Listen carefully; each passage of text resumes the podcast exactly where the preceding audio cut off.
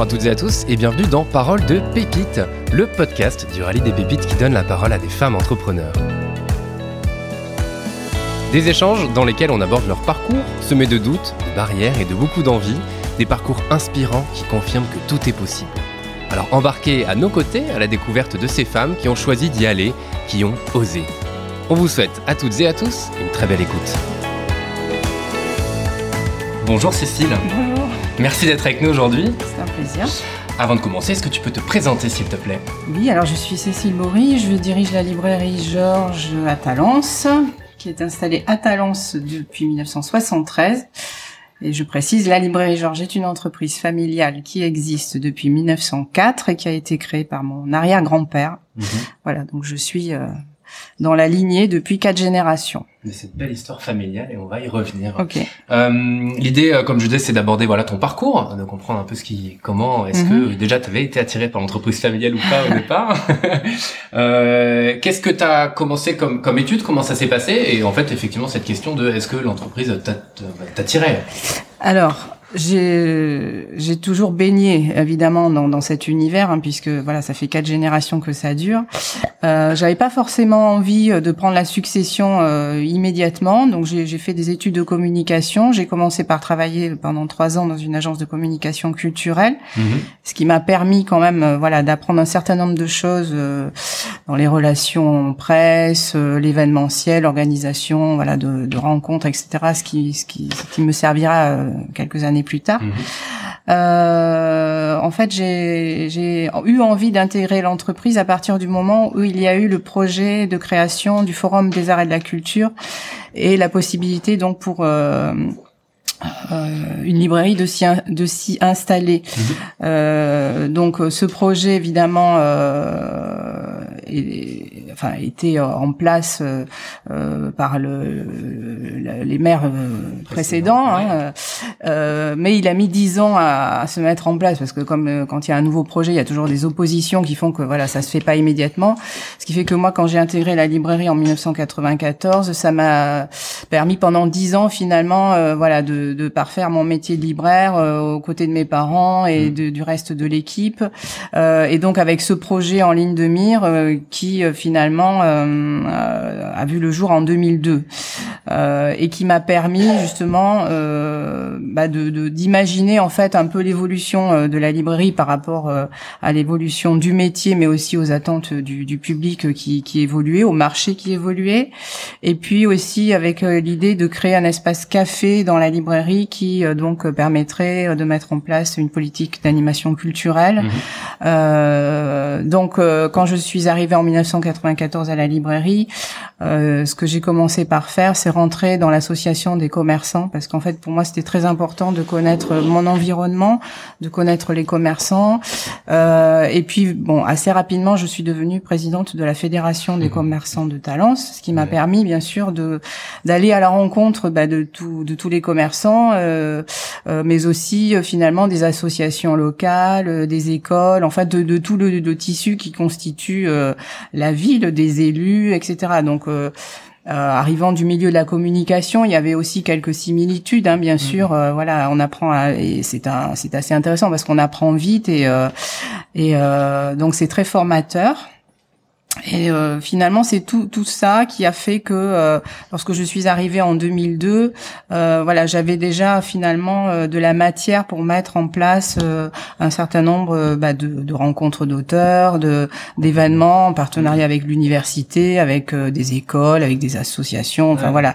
Donc c'est un peu tout ça qui a fait que à un moment donné, voilà, ça s'est concrétisé et c'est et c'était peut-être moins difficile que si j'avais pas eu évidemment ce parcours mmh.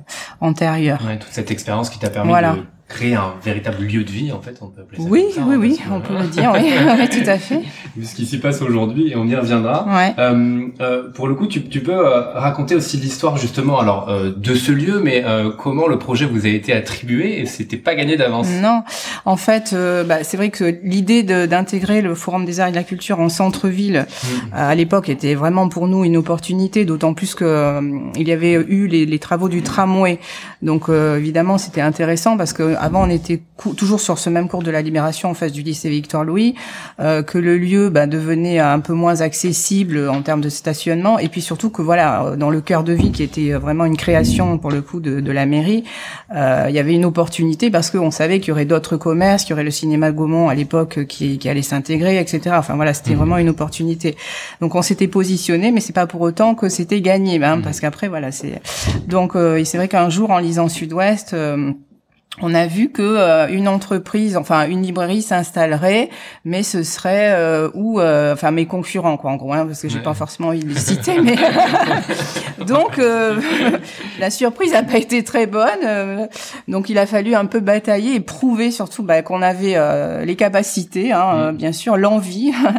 donc on, a fait un beau dossier où on était extrêmement motivé pour prouver justement qu'on n'était pas de simples marchands de livres, mais que d'abord on avait un peu d'expérience puisque qu'on existe quand même depuis 904, qu'on était euh, installé à Talence depuis 1973, qu'on travaillait déjà beaucoup avec euh, l'université et que mmh. donc moi j'avais en plus voilà à cœur de travailler en partenariat avec euh, les écoles, les, le tissu associatif, hein, vraiment de devenir un acteur culturel à part entière en associant bah, tous les acteurs que, que l'on peut sur la ville. Mmh. Voilà, donc je crois que là euh, le message est bien passé et, et ça s'est bien concrétisé, on va dire. Et depuis, je pense que voilà, on est très potes et tout va bien. Euh, mais c'est vrai que au départ, euh, c'était mal. C'était pas forcément engagé dans le dans le bon sens, mais mm. euh, voilà. Après, il suffit d'expliquer les choses, de, de, bien de bien échanger, et puis et puis il y a pas de raison que ça se passe pas bien, quoi. Et je crois que voilà, depuis il y a une confiance mutuelle qui fait que que ça se passe bien. Mm-hmm. Complètement, parce que effectivement vous, vous, étiez maintenant vous êtes complètement installé dans ce territoire et dans cet écosystème aussi. C'est ça. Tu l'as dit, l'association, alors que tu présides plus. Non, parce que par ailleurs je suis enfin je suis présidente de l'association des libraires indépendantes en Nouvelle-Aquitaine, donc qui est quand même un très gros territoire. Donc c'est vrai que j'ai un peu lâché pour le coup mon engagement local parce qu'à un moment donné aussi il faut euh, bah, il faut faire des choix parce que mhm. sinon on fait tout mal. Hein, donc euh, voilà.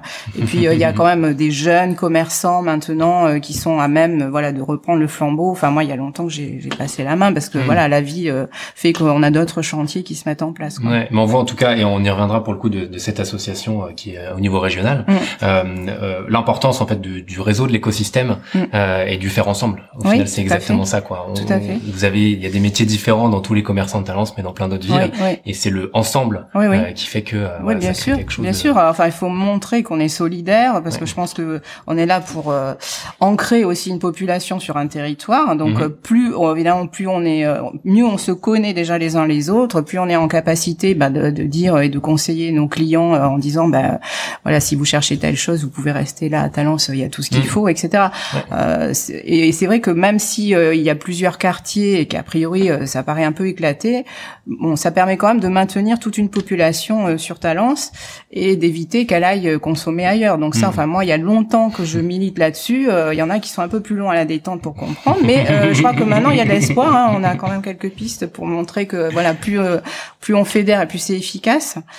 Euh, et que finalement nos concurrents ne sont pas évidemment dans la ville euh, ni dans la métropole vraiment ils sont hmm. plutôt à la, à la limite euh, voilà sur le net parce que voilà ce que l'on veut nous c'est euh, maintenir une population parce que voilà on est des commerces de proximité avec hmm. des échanges avec de, des voilà c'est le côté humain qui doit dominer c'est ça qui nous qui nous mobilise qui nous stimule et, et, je pense que les gens qui viennent jusqu'à nous justement c'est ça qu'ils recherchent et que et c'est pour ça on, essaie de l'entretenir euh, du mieux possible. Mmh, complètement. Et justement, ton ton métier sur les donc bah, depuis 2002, bientôt 20 ans pour le coup, et même déjà un petit peu avant, comme tu l'as dit, tu l'as euh, à quel point il a évolué. Euh, enfin, on se rend pas compte parce que tu donc enfin tu es chef d'entreprise, mais j'imagine que tu continues de lire énormément.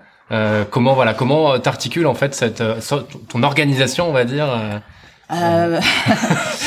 Alors, dans tout ça, je travaille effectivement beaucoup, euh, mais bon, il y en a d'autres. Enfin, je, mhm. me plains pas, mais euh, ça demande beaucoup d'énergie parce que c'est vrai que c'est un métier, euh, euh, enfin surtout quand on est chef d'entreprise, parce qu'on peut être aussi libraire, chef de rayon. Mhm. Auquel cas, effectivement, il y a, y a beaucoup de tâches, mais en tout cas, on n'a pas la responsabilité après de tout le côté administratif. Donc, euh, bah, je crois qu'il faut être très organisé. Hein. Il y a, bon, on, on, travaille beaucoup évidemment avec les, les clients, les particuliers qui viennent dans le magasin, mais il y a aussi toute une partie de, de commandes.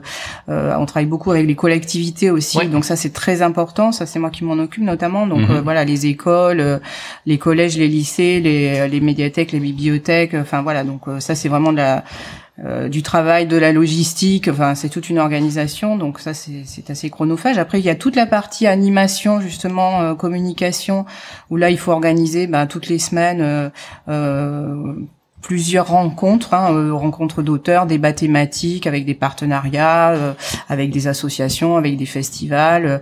Il y a aussi toute la partie euh, extérieure, donc on peut avoir des partenariats dans des, avec des manifestations, des colloques où on tient des tables de vente, des salons comme là, enfin dernièrement le, le salon Lire en poche à Gradignan. Mhm. Euh, c'est en fait assez diversifié et c'est tout ce qui fait d'ailleurs la richesse du métier parce qu'on est amené à rencontrer finalement des gens de, de, de tous horizons et c'est ça qui nous nourrit aussi.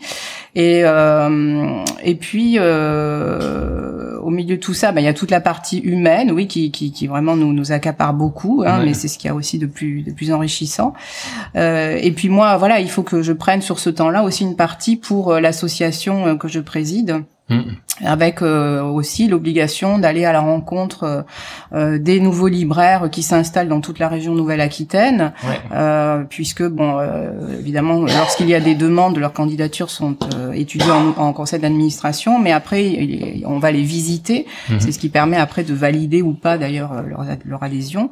et donc forcément, ça m'amène à faire du terrain, voilà, aller faire un peu la tournée des libraires. et donc là aussi, c'est un échange permanent c'est des moi je me nourris autant euh, voilà ce sont des, des, échanges permanents et puis euh, et puis après bon il y a, y a, un vrai travail évidemment de réflexion d'analyse des, des, problématiques de et de tous ensemble justement essayer de trouver des solutions après on a on travaille beaucoup en partenariat aussi avec les nos homologues des autres régions mhm. avec le, le, syndicat de la librairie française aussi ouais.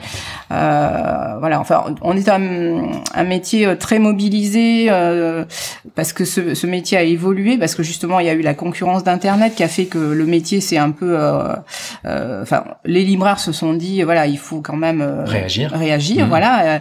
Donc finalement, la plupart des libraires maintenant sont aussi sur le net, hein, d'une façon ou d'une autre, avec ou pas des sites marchands. nous, notre association, par exemple, a une plateforme de réservation en ligne à laquelle adhèrent la plupart des, des libraires de l'association. Tu peux donner le nom de la plateforme comme ça, c'est Libraire Atlantique. pardon. Librairieindépendante.com, ça c'était avant, pardon. Depuis la Nouvelle-Aquitaine, c'est agrandi. Librairieindépendante.com. Un vieux réflexe.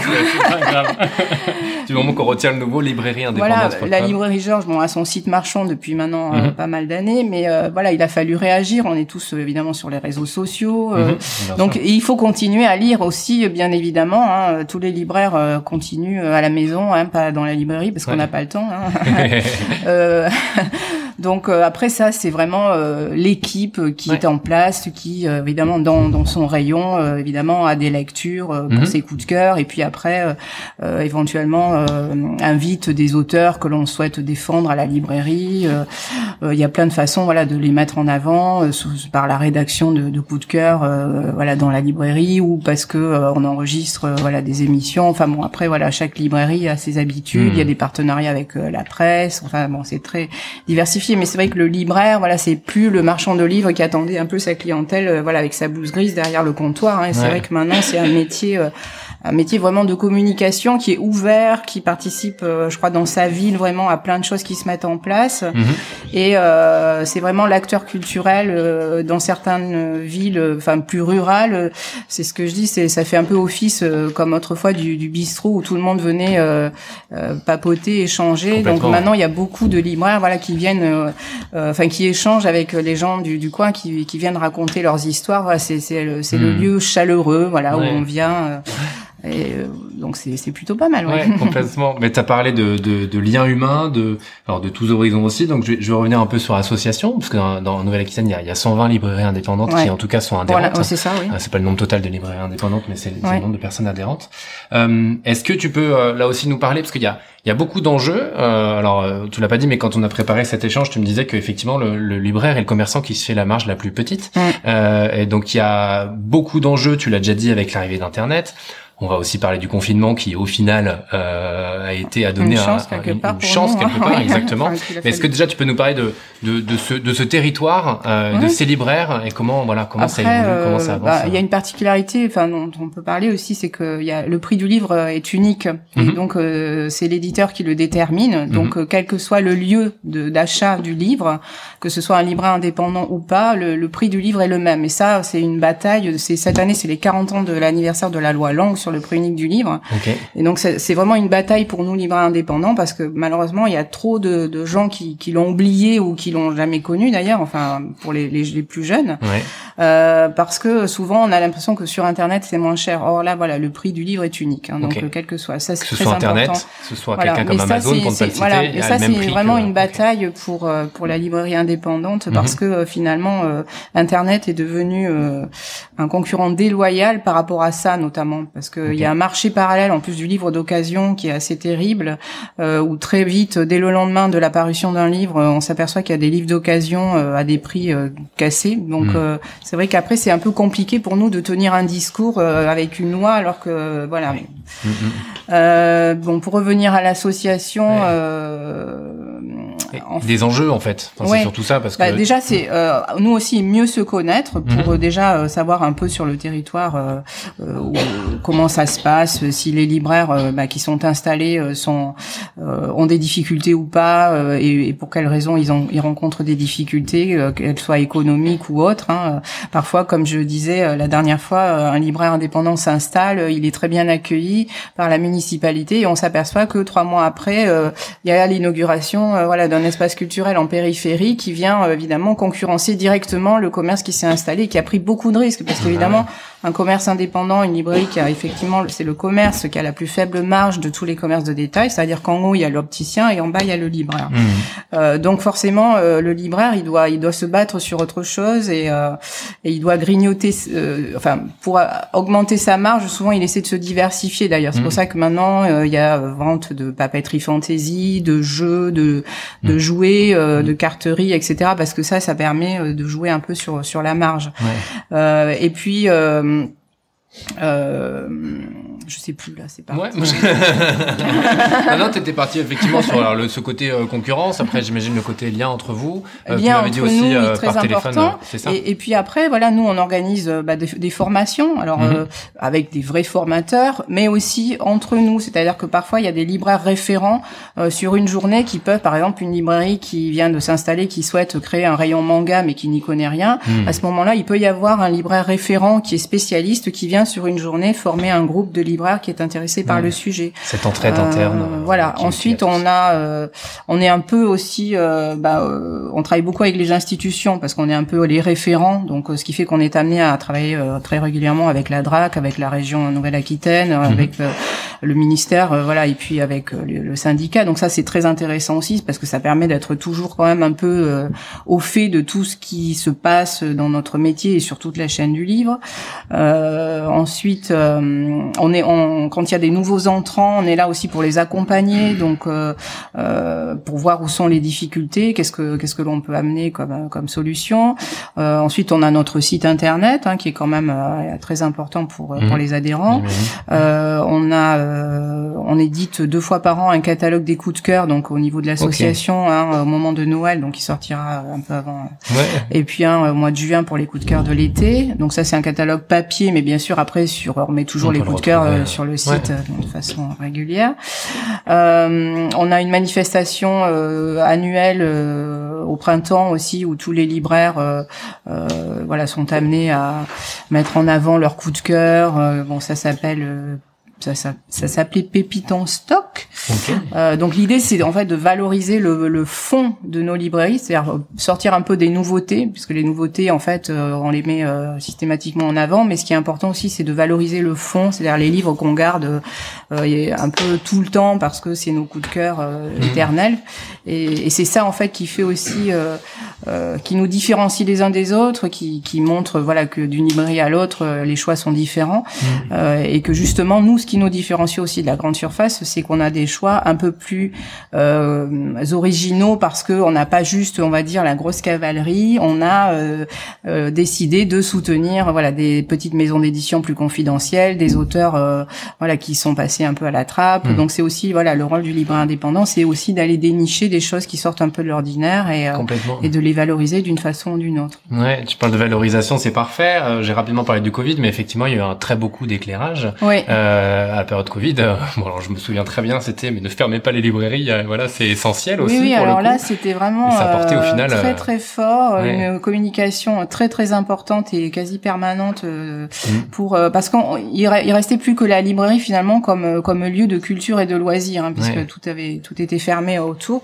Donc on avait vraiment l'impression que, bah, bah, que les relations humaines euh, passaient par la librairie parce qu'il y avait rien d'autre finalement. Et mm. donc les gens quand on a rouvert ça a été euh, vraiment euh, la, la, folie complète. On a reçu des messages d'amour tous les jours euh, ça t'a fait quoi toi de voir cet engouement alors ah, j'aurais bah, dire national parce que pour le coup on était quand même nombreux ça fait chaud au cœur hein, évidemment et puis surtout on était stupéfait voilà de, de du nombre de livres. Enfin, moi, je me rappelle du, du mois de juin euh, après confinement où les gens achetaient des, des, livres comme au moment de Noël. En fait, euh, ils ont fait le plein. Euh, pour toute la famille, pour même les cadeaux en prévision des anniversaires des uns, des, enfin voilà, c'était impressionnant. Il repartait voilà avec les bras chargés comme ça, et puis il faisait faire des paquets cadeaux. Enfin, il y avait vraiment euh, un enthousiasme débordant. Alors, ben nous, euh, oui, ça, on a été complètement euh, débordés, on mmh. était épuisés, mais mais par contre, on était ravis évidemment. Et puis surtout, à partir du moment où voilà,